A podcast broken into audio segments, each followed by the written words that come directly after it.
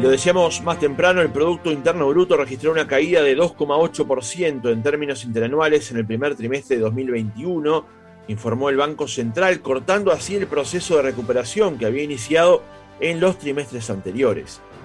En términos desestacionalizados, la economía, la actividad económica disminuyó 0,5% respecto al trimestre inmediato anterior. En el resultado, señala la autoridad monetaria, incidió la emergencia sanitaria, que influyó sobre la movilidad de las personas y el normal funcionamiento de los establecimientos productivos.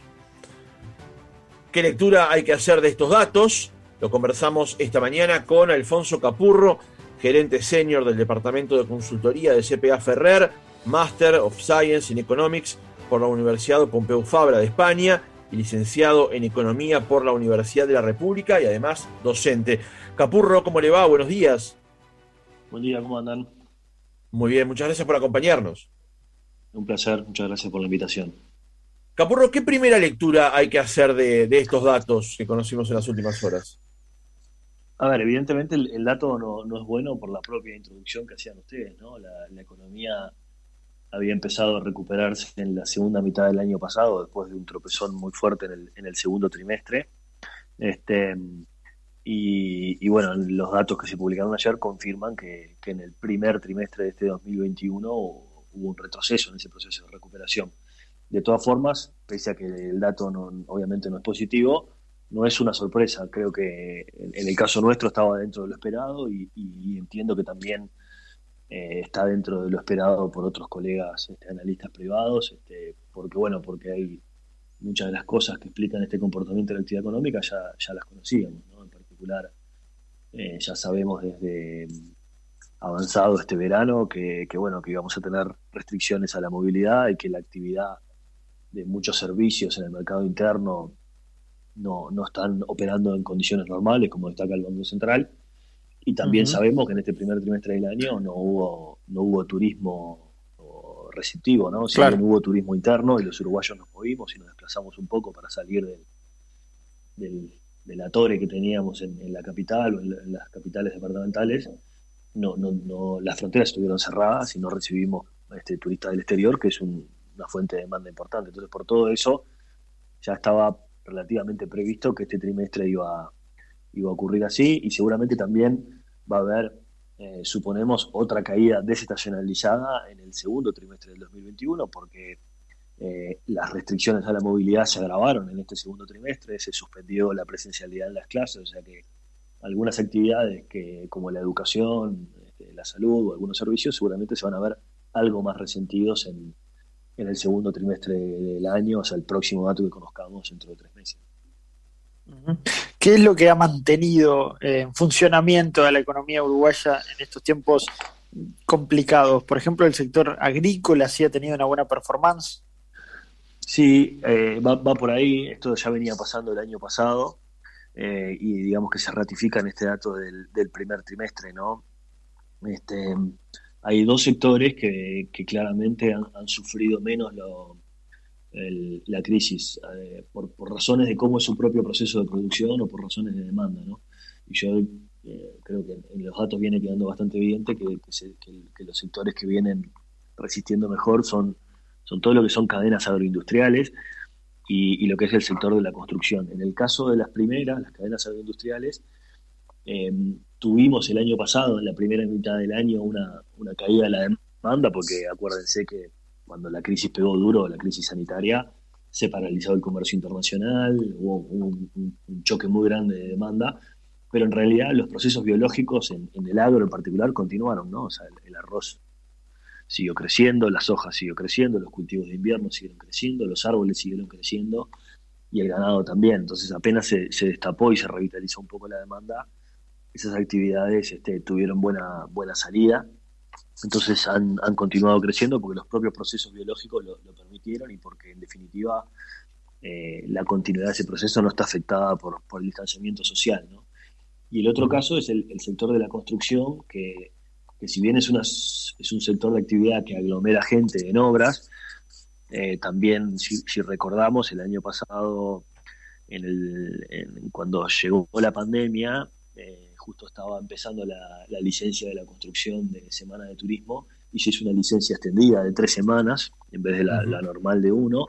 Se acordaron ciertos protocolos de trabajo y cierta forma de, protección para tratar de darle continuidad a las obras. Y, luego eh, tuvimos una actividad de la construcción que fue relativamente normal. Entonces, es un sector que no tuvo tanta interrupción por, las medidas de restricción de la movilidad y además está teniendo los efectos de, grandes obras de construcción, en particular el, el, eh, el, proyecto de la construcción de la planta de celulosa UPM y el proyecto del, ferrocarril central, que son obras grandes para lo que es la historia de Uruguay, son las obras, en el caso de la planta, es la obra privada más grande de la historia uruguaya. Y, bueno, eso obviamente está teniendo su, repercusión en, la actividad económica. Entonces, También, claramente eh, son los dos sectores que vienen compensando la caída de otros sectores. Claro, el sector construcción que había estado muy afectado en los últimos años, que ha logrado tener, como usted señalaba, este, esta mejora, en la que podemos señalar también ha habido incidencia más allá de lo que usted mencionaba, del caso de la construcción de UPM y del ferrocarril central, eh, el caso del, proyecto, la ley de vivienda promovida, ¿no? Que ha tenido también una incidencia en ese sector. Sí, también es, es, es cierto que hay distintos tipos de, iniciativas que, lo que hacen es promover la actividad en, la actividad inmobiliaria, sobre todo en, este, en, dos tipos de obras, ¿no? La, la, la llamada vivienda de interés social por un lado y por otro lado, ya a partir del 2018, reforzada en 2019 y vuelta a reforzar en 2020, lo que se llama los, los incentivos fiscales a, las obras de gran dimensión económica, ¿no? que es tratar de justamente de, bajar la carga tributaria para proyectos grandes que generan mucho empleo y esas cosas sin duda también han ayudado a compensar la menor demanda en otras áreas de la construcción. ¿no? Este, pero en, el, en realidad en el, reporte del Banco Central, si bien el Banco Central no publica el detalle de las obras y cuánto incide cada una, eh, sí el Banco Central menciona los aspectos más destacados de cada uno de los sectores y en el caso del sector de la construcción, la mención del Banco Central eh, hace referencia justamente a los proyectos de, de la planta de celulosa y el ferrocarril central, como los principales motores del sector construcción. Capur, usted decía que seguramente va a haber otra caída en el segundo trimestre de, este año. Esto es un dato relevante, más cuando en este momento se está eh, discutiendo la rendición de cuentas y además se va a comenzar a discutir un nuevo acuerdo salarial, ¿no? Es un dato que no puede estar fuera de la mesa. Sí, a ver, es una caída, agrego un poco de información sobre lo, cómo vemos el segundo trimestre, ¿no? Seguramente es posible que veamos una caída estacionalizada insisto, porque las restricciones a la movilidad aumentaron, ¿no? lo, estamos viviendo hoy. Eh, y seguramente en la segunda mitad del año eso se va a revertir, porque por cómo viene la evolución, la situación sanitaria en los últimos días, no, no, obviamente no nos queremos adelantar, pero suponemos que en el tercer y cuarto trimestre las cosas, de, alguna forma, las restricciones y los decretos que están vigentes se van a ir levantando este, pero de todas formas, el segundo trimestre, así como es posible que haya una caída estacionalizada, también va a dar un aumento interanual muy importante, porque vamos a estar comparando el segundo trimestre del 21 contra el segundo trimestre del 20, que el segundo trimestre del 20 fue una economía prácticamente apagada, sellada, ¿no? Una caída muy grande de la actividad en aquel momento. De hecho, nuestras proyecciones para este año, nosotros tenemos una proyección anual de un crecimiento del 2,3%. En la medida que, este dato del primer trimestre no, no, no, estuvo fuera, muy alejado de nuestra proyección, en principio esa proyección la vamos a mantener, pero esa proyección es consistente, por ejemplo, con un segundo trimestre donde la actividad crecería en términos interanuales más del 5%. Entonces hay, hay como dos sabores para el segundo trimestre. Si lo miramos con respecto a trimestres anteriores, es posible que veamos una leve caída por las restricciones a la movilidad, contra trimestres inmediatamente anteriores y corregidos por efectos estacionales. Si lo medimos con respecto a un año atrás, seguramente vamos a ver un crecimiento importante. Pero, pero sí, se vienen dos, dos eh, yendo a, la cuestión más de fondo de tu pregunta, se vienen dos eventos desde el punto de vista de política económica muy importantes. Uno es la, ley de rendición de cuentas, que en definitiva lo que hace es poner, a, poner en, hacer una puesta a punto del programa fiscal del gobierno, y, el crecimiento es relevante porque en última instancia determina la recaudación y determina la, dirección de la economía. Eh, y por otro lado, la, la novena ronda de negociación colectiva, que primero el cierre de la octava ronda y el inicio de la novena ronda, que obviamente eh, esta novena ronda de negociación colectiva tiene como dos desafíos grandes que son difíciles de cumplir al mismo tiempo. Por un lado, hay que generar condiciones de base y ayudar a, las, a los sectores productivos para que recuperen el empleo. Todavía estamos con un nivel de empleo que es inferior a los niveles prepandemia, más o menos 30 a 35 mil personas todavía no han podido recuperar su empleo, con lo cual hay que, hay que ser cuidadosos, sobre todo en los sectores que están más afectados por la, por la situación sanitaria. Y por otro lado, también venimos de acumular una pérdida importante de salario real este, en el último año, que es parte de lo que se había acordado en este convenio puente de la nueva ronda, y hay un compromiso del gobierno y también un, reclamo de algunos sectores de los trabajadores de, comenzar a, diagramar cómo va a ser el proceso de recuperación de ese salario real. Entonces, todas esas cosas se van a estar este, discutiendo en los próximos en los próximos días. De hecho, hay eh, las autoridades habían anunciado esta semana que iban a anunciar o comunicar los lineamientos del Poder Ejecutivo para la ronda de negociación colectiva y también el 30 de junio, o sea, los próximos días, la semana que viene, se va a estar remitiendo la, ley de rendición de cuentas, que, es, el plazo que el Poder Ejecutivo tiene para remitirla al Parlamento. Eh, me interesa eh, focalizar en, ese dato en comparación con el trimestre eh, anterior, ¿no? Allí es de 0,5. Y, y, qué se puede decir? Porque queda claro que si se lo compara con igual periodo del año anterior, obviamente la situación cambió muchísimo a raíz de la pandemia, pero eh, ¿qué ha pasado en este periodo? ¿Tiene, ¿Todo tiene que ver con esas restricciones de movilidad que se dieron en, el mes de marzo, sobre todo de este, de este año? Sí, a ver, no tenemos demasiada información así este, detallada, pero sí, la, la contracción esta desestacionalizada tiene que ver en buena medida con las restricciones a la movilidad. No nos olvidemos que en definitiva nosotros tuvimos desde el punto de vista sanitario un, 2020 bastante bueno y, un aumento de casos sobre final de año y, un inicio de restricciones sobre fines del año 2020, ¿no?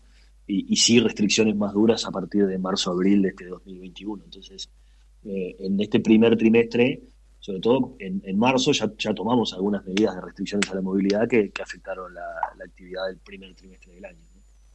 Este, por eso la mayoría de los, de los sectores que, digamos, que caen respecto al trimestre anterior son, son en general sectores cuya actividad depende de la movilidad de las personas, ¿no? Espectáculos, este, eh, restaurantes, hoteles, eh, actividades inmobiliarias, por ejemplo, eh, y servicios de educación, ¿no? Capurro, no quiero volver sobre temas que ya hemos comentado, pero es bueno mencionarlos nuevamente, que es el, por lo menos en estos datos que se conocieron ayer es el excelente desempeño del sector agropecuario, que, bueno, siempre ha sido, por supuesto, un sostén fundamental de la actividad económica del, de nuestro país, pero ese 10,1% que se nota en el, en el informe es un, perdón, 10,4% que se nota en el informe es un dato a destacar, ¿no? Sí, es un dato, es un dato muy, muy bueno. Hay que tener en cuenta que en el caso del agro muchas veces hay, crecimientos que son como estructurales por procesos que se van dando y acumulando, y a veces hay algunos trimestres que tienen un poco más de volatilidad por, por efectos climáticos, por efectos puntuales, ¿no? Este, en este caso creo que se juntan un poco las dos cosas, este, porque por ejemplo eh, el, informe del Banco Central destaca un, fuerte aumento de la producción de arroz. El arroz es un rubro que viene en los últimos cinco años, seis años en, en caída en términos de área sembrada, con, dificultades económicas y de rentabilidad importante y por eso ha venido perdiendo productores y perdiendo área a mano de otras, de otras actividades productivas, pero esta última zafra tuvo un rendimiento casi, no, voy a decir perfecto, pero tuvo un rendimiento récord porque las condiciones climáticas ayudaron mucho en el momento de la siembra y además acompañaron mucho los precios también. Entonces fue un año